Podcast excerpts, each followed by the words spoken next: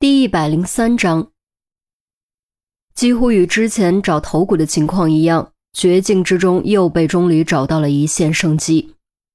啊，你找到什么了？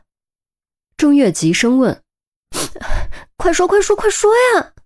韩淼吸着鼻子猛擦眼泪：“你真的找到了吗？真的吗？”杜宾握住钟离的肩膀，激动的声音都在颤抖。陈红没有贸然插话。他心中很害怕，害怕希望再次变成绝望，他承受不起，也没有人承受得起。你们不觉得他重复这句话是有意义的吗？太阳啊，关键点是太阳，有了太阳，一切就都迎刃而解了。钟离手舞足蹈，愈发兴奋，快点解释清楚，不许卖关子，快点说。陆明故意板着脸，眼中的焦急却根本掩藏不住。钟离将电脑屏幕转过来，指着屋顶：“注意这里，屋顶上有个天窗，天窗是打开的，有阳光照进来，说明是白天。时间戳也证明了这一点。那又能怎么样呢？半个地球都是白天，怎么能确定于西的具体位置？”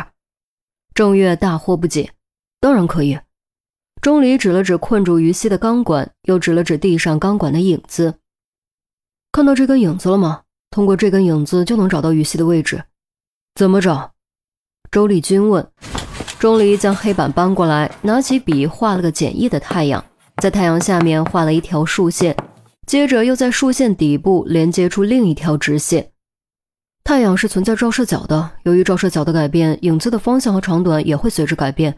当太阳升到最高处，也就是正午的时候，如果处于直射点，影子将聚集在我们脚下，形成一个点；而如果不在直射点，影子将会垂直最短。这一点很好理解吧？钟离一边说一边画，硬生生把竖线画成了抽象派的树根。众人纷纷点头。正午影子最短，日落影子最长，这一点的确很好理解，属于生活中的基本常识。这根钢管上下相连，顶端与天窗平行，所以无法看出影子长短，却可以通过影子的角度判断太阳的位置。说着，钟离拖动进度条，将影子定格在几乎垂直的位置。假设钢管是垂直的，现在大概就是视频录制地点的正午。陈红脑海中灵光豁闪，我明白了，之所以打扫过，是为了避免对影子造成干扰，而地面的刻痕是为了帮我们确定垂直角度。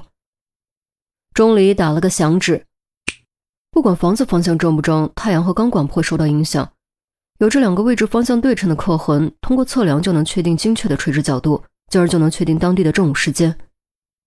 快快快！量角尺，量角尺，有没有量角尺？陆明虽然听得有点迷糊，但也知道现在需要什么。活动室可能有，我这就去找。韩淼说着转身就跑，郑月也跟着跑。两个人找总比一个人快。好消息很快传来，量角尺还真找到了。钟离调整屏幕尺寸后，将量角尺按在屏幕上，然后一点点调整进度条。终于找到了准确的垂直角度。此时此刻，钢管影子和两侧刻痕的距离一模一样。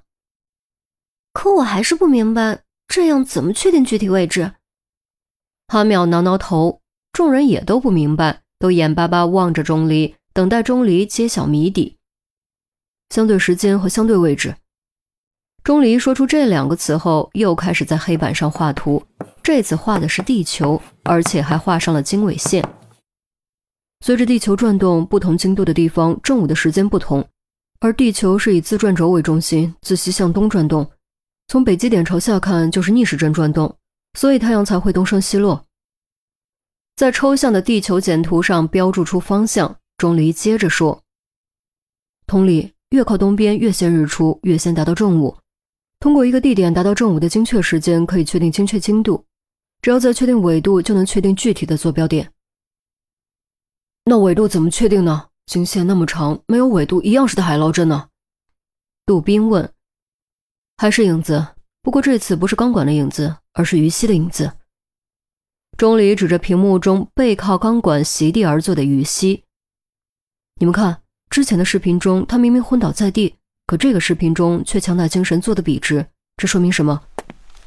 这说明徐德全想通过他传达信息，甚至有可能徐德全将用意告诉了他。”他才会如此配合，以便我们得知更精确的信息。